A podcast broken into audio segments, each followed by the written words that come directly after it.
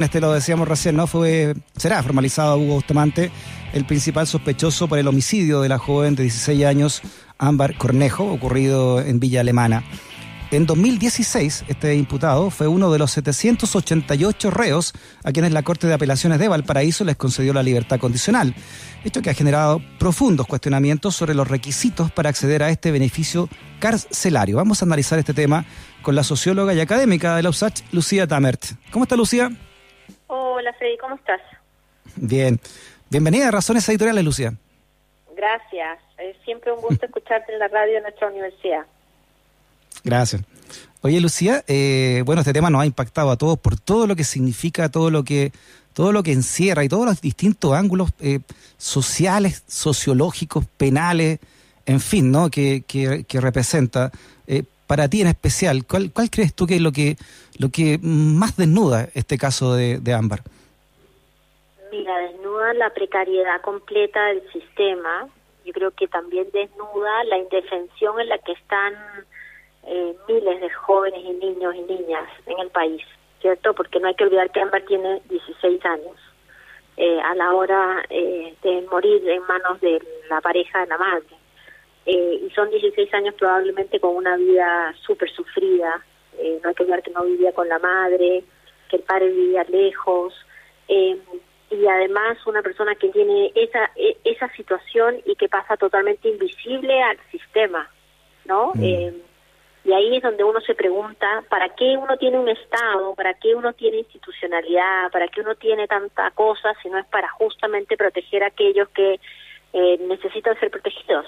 ¿Cierto? Y en este caso, eh, yo digo proteger, también castigar, Freddy, pero lo, principal acá es la falta de capacidad de protección ¿ah? del Estado, eh, de las, yo, yo, pongo el Estado, pero en general es, digamos, somos todos nosotros, ¿no? Y, y eso también mm. desnuda las dificultades del sistema de justicia, pero lo hemos conversado en muchas ocasiones, también reconoce la crisis de un sistema carcelario que utilizamos como una bolsa de gato, ¿no? Donde tratamos de meter ahí las cosas que no queremos ver en la sociedad eh, y hay que reconocer que hemos pasado leyes de todo estilo eh, que lo que buscan es meter a la gente presa y sin preocuparse lo que va a pasar después. Entonces, al final mm. son es un sistema de reproducción de violencia con bajísimos niveles de posibilidades de reinserción. La reinserción será basada en capacidades individuales, algunas iglesias, algunas organizaciones de la sociedad civil, pero efectivamente en esa abundancia de gente, aquellos que efectivamente necesitan ser castigados y que deberían de ser tratados probablemente además, se pierden en la marea. Yo creo que una de las mm. cosas que vemos acá es eso, no es que los jueces son eh, estaban, digamos, no haciendo el trabajo, no es que acá eh, nada está eh, con ganas de castigar, no, yo creo que lo que hay acá es que hay un eh, hay tanto exceso, tanto hacinamiento, tanta urgencia dentro del sistema penal o el sistema carcelario, que al final se te escapan estos casos y se te reproducen los niveles de violencia. Claro, Lucía, igual se, ha aclarado ¿no? que, esta legislación de las libertades condicionales eh, se, cambió en una normativa y alguna aventura incluso que, Bustamante no hubiera podido acceder a este beneficio con esta nueva normativa, ¿no? ¿Qué, es lo que cambia realmente y cuáles son los requisitos entonces para acceder a una libertad condicional? Mira, efectivamente la libertad condicional, eh, como lo dice bien su nombre, eh, tiene una serie de condiciones para cuando uno queda en libertad, cuando uno está en la calle. ¿ah?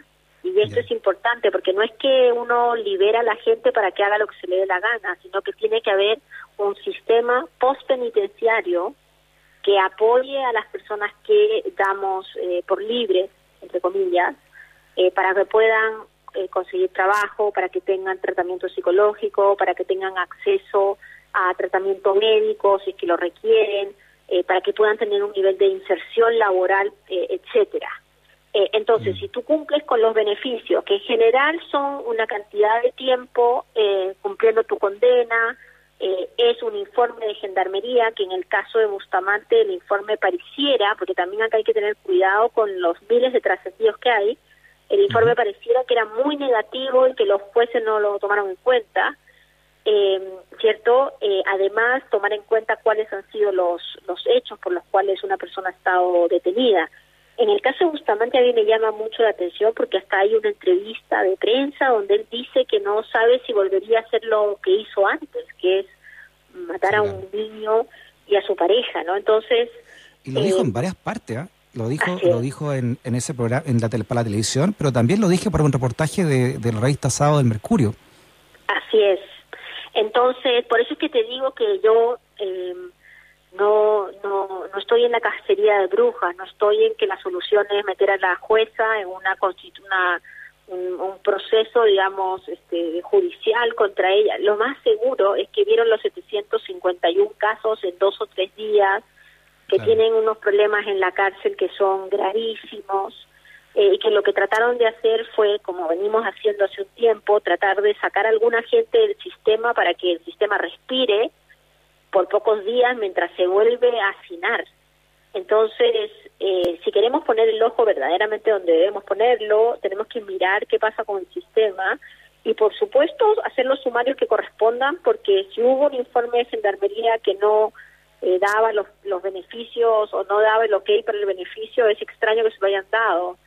Eh, pero tampoco eso significa que no tengamos beneficios de libertad condicional. ¿ah? Yo creo que eh, por más que esto es gravísimo y que nos lleva a todos a reflexionar, no es no es posible decir, ¿sabes qué? Que la gente entre a la cárcel y se muera adentro, eh, porque esa no es la idea del sistema, ¿no? Eh, las libertades condicionales tienen que ser dadas y después uno tiene que tener las capacidades de que sean justamente condicionales. Sí, hay, hay estudios que dicen que, que, Chile es uno de los países de, América entera, ¿no? Eh, que tiene más mm. detenidos presos per cápita. Eh, ¿Es tan así la cifra? ¿Tenemos un número muy alto de detenidos? Sí, en los últimos, yo te digo, tres décadas, este, los niveles de hacinamiento, de presencia de gente detenida en Chile es muy alta. Eh, hubo, una, hubo un momento donde teníamos la tasa más alta, ahora eh, Panamá ha crecido mucho, hay pequeños países que han crecido sustancialmente en la cantidad de gente detenida, pero por tasa estamos entre los tres o cuatro países con, con tasas más altas y justamente ese es parte del problema, que resolvemos casi todos los problemas que no son incómodos con mandémosles a las policías y tomemos los presos. Si no hay que ver lo que está pasando con el tema sanitario. Agarran a una persona no cumpliendo con la cuarentena, lo cual es muy malo, pero no lo está cumpliendo porque tiene situación de calle o porque tiene un consumo problemático de alcohol y drogas, por algún motivo, y, termina detenido. Y la gente por otro lado, Lucía, por otro lado, eh, hay países eh, nórdicos, ¿no? Eh, tengo entendido que Suecia tiene las cárceles como que arrienda cárceles, ¿no? porque ya no, no tiene suficientes detenidos. Lo que habla entonces que también hay un, hay un aspecto ideológico detrás de, de lo que es la delincuencia y por qué se llenan tanto las cárceles finalmente.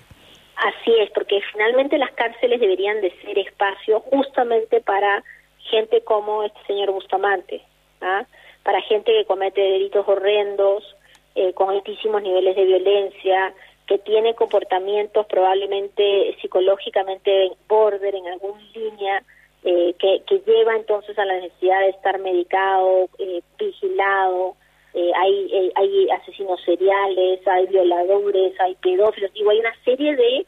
Eh, y además también hay criminales que utilizan la violencia para matar y obviamente tienen que cumplir mm. su periodo en la cárcel, pero la cárcel tiene que ser castigo, pero también rehabilitación, porque si no, efectivamente lo que estamos haciendo es hipotecándonos nuestro futuro, porque, esa, porque la gente mm. que estamos metiendo en esas circunstancias va a salir entonces, más allá de la discusión exacta de qué pasó con Bustamante, que yo creo que se tiene que hacer, eh, y de reconocer que ni la pena de muerte, ni limitar las libertades más allá condicionales que existen, la discusión que tenemos que hacer es para qué queremos tener eh, las cárceles eh, y cómo hacer para que efectivamente sirvan para dejar afuera de este, circulación aquellos que realmente tienen que estar fuera de circulación pero probablemente otros tendrán que tener otro tipo de pena. Claro, pero también, Lucía, hay una discusión a largo plazo que tiene que ver mm. con el origen de la, de la violencia, ¿no? Me acuerdo una vez conversando con Carlos Pinto, él me decía em, que, que, todas las sociedades eh, tienen delincuencia. Ah, y puede que sea cierto, pero el problema es qué tipo de delincuencia y cuánta delincuencia tienen, ¿no? Y si uno analiza la vida de, de, este asesino, ¿no? De eh, Hugo Bustamante, lo digo porque ya se probó ya dos asesinatos, está, está por probarse este otro. Eh, su vida también es, es, la típica vida de un, de un delincuente eh, chileno, ¿no? Porque tenía una familia digregada, tenía un padre abusador, a los 13 años ya había probado todo tipo de drogas, en fin, ¿no? Un, un hogar que no existía y un, y un Estado también que no existía para él. Así es. O sea, si lo extraño son tantas biografías que no terminan ahí, ¿cierto? Lo, extraño mm. es eh, entre el abandono del Estado eh, frente a situaciones críticas a nivel familiar, eh, y esto lo podemos vincular lo que hemos conversado en otras ocasiones. Si uno tiene una situación crítica en Chile, te terminan mandando al Sename. Como el caso de Ámbar que hay, hay, otra pata de, del Estado, ¿no? Porque ella fue una niña del Sename y según eh, la voz de, la voz de, de, mm, los que sobran, ella eh, había denunciado un maltrato, un abuso sexual de parte del padre de la niña con la cual convivía. ¿Ves? Entonces, por eso te digo que faltan un montón de aristas, pero yo me temo que las aristas que faltan van a ser todas demostrativas de una desidia institucional frente a estos casos. Eh, porque digo, ya sabemos que el Sename se tiene que cambiar, bueno, venimos diciendo que se tiene que cambiar yo creo que desde el 91, eh, y sin embargo los, no, se logra poner esto como prioridad. Y el sistema carcelario, cuando ocurre algo como el incendio de San Miguel o algo como esto, eh, la gente se da cuenta que el sistema carcelario está crítico y que tenemos que cambiar. Eh, pero también hay muchas voces que se levantan diciendo que tenemos que castigar más a la gente, como si el castigo fuera una solución. Ah, y lo que vemos es que el castigo es una solución, salvo que no quiera volver a la época de las cavernas, pero el castigo es una solución, pero como sociedad tenemos que hacernos cargo también de la gente que está viviendo situaciones de altísima vulnerabilidad y algunos otros problemas que tienen que, que ser solucionados. Es probable que este señor tenga que pasar el resto de su vida en el sistema es muy probable, eh, pero mm. eso no significa que nadie pueda rehabilitarse. ¿Sí? Como tú lo mencionas, no solo en los países nórdicos, hay muchos países que lo que hacen es evitar que la gente entre en el sistema carcelario. Eh, pero mm. acá esto nos, nos remece porque vuelve a remecer, vuelve a mostrarnos eh, que aquellos que más necesitan la, la mano del Estado son los que más votados a su propia a su propio destino están. ¿ah? Y me refiero a Ámbar, me refiero a la, mamá de Ámbar, en fin. Sí, tiene que ver también con la, con la sociedad individualista, eh, de decir, bueno, tú, el asesino, te matamos. Pero, pero no hay una, no hay una, no hay una reflexión de, claro, qué responsabilidad social hay frente también a que existan este tipo de personas que, que se desarrollaron en un ambiente también de completa precariedad. Bueno, o hay gente que decía que a Martín Pradenas había que dejarlo en su casa porque se podía contagiar de COVID en la cárcel y ahora están pidiendo pena de muerte para este señor. Mm. Entonces uno dice, bueno, qué extraño que las violencias también tienen pesos diferentes, ¿no? Eh, efectivamente, este señor que está siendo imputado, si es encontrado culpable, eh, va a tener que pagar eh, sus años en la cárcel. Me imagino que la mamá de Ámbar también va a tener que ser este, investigada al menos, porque es muy extraño, digamos, lo que ha trascendido hasta ahora, que ella conociendo a este hombre, se empiece a pelear la hija con él y ella se vaya, es raro, por decir lo mínimo, pero, pero más allá de los temas individuales, eh, que son dramáticos y son muy tristes, creo que eso también nos tiene que dar una reflexión más grande, Freddy, a la reflexión del sistema, del individualismo y sobre todo esta tendencia que tenemos de, tratar de resolver todo con cárcel, como, eh, mm. no sé, si uno, acuérdate, la ley anti-encapuchado, la ley anti-incendio, todas son, hemos pasado cientos de leyes anti que han llenado las cárceles de gente que tal vez entra como, no sé, como alguna cosa menor y sale peor. Mm. Entonces hay que ponerle todas las fichas a los otros sistemas que evitan que uno entre en el sistema carcelario. Eh, por último, Lucía, eh, eh, ¿cuál, es la realidad de la reinserción en el país? Porque ah, con todo esto quedó muy en tela de juicio la libertad condicional, cuando me imagino que hay mucha gente que sí la aprovecha bien y que logra, pese a la sociedad, ¿no? que reinsertarse en ella.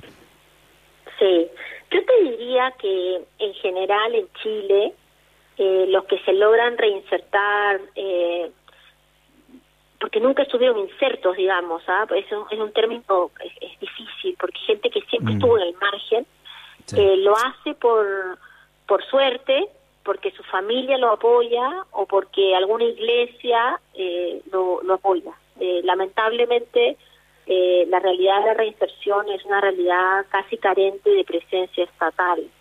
Eh, ¿no? Y, y, en general los niveles de, de re de la cárcel son bien altos, eh, sobre todo porque además quedas con los papeles manchados, no te puede contratar nadie, eh, las calificaciones que tú recibes dentro de la cárcel en estudios son súper mínimas, eh, hay casos exitosos, pero son todavía casos muy puntuales para la cantidad de gente que no tiene en el sistema. en los países más desarrollados los niveles de reinserción eh, no superan los el 60, por ahí 70%. Países que tienen asistencia a universidades, que tienen de todo dentro del sistema carcelario. Entonces, imagínate lo que uno puede esperar eh, en un país como el nuestro. Entonces, justamente por eso, lo que te dicen todos los estudios es que uno tiene que evitar meter a la gente a la cárcel.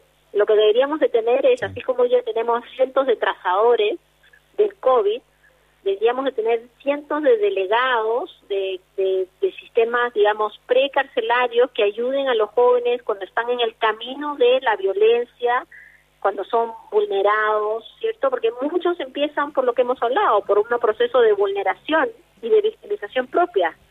Es raro el que parte diciendo, digamos, de la nada, existen, pero es raro. La gran mayoría tiene unas biografías donde requieren, digamos, algunos niveles de asistencia.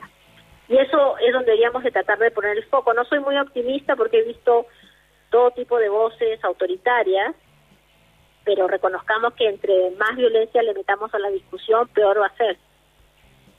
Muy bien. La socióloga y académica de la USACH, Lucía Tamert, en Razones Editoriales. Lucía, muchas gracias por tu conversación. Un abrazo grande. Un abrazo, cuídate mucho. Chao. Chao. Estamos en pie gracias a nuestras razones editoriales. 94.5 USACH, la radio de un mundo que cambia.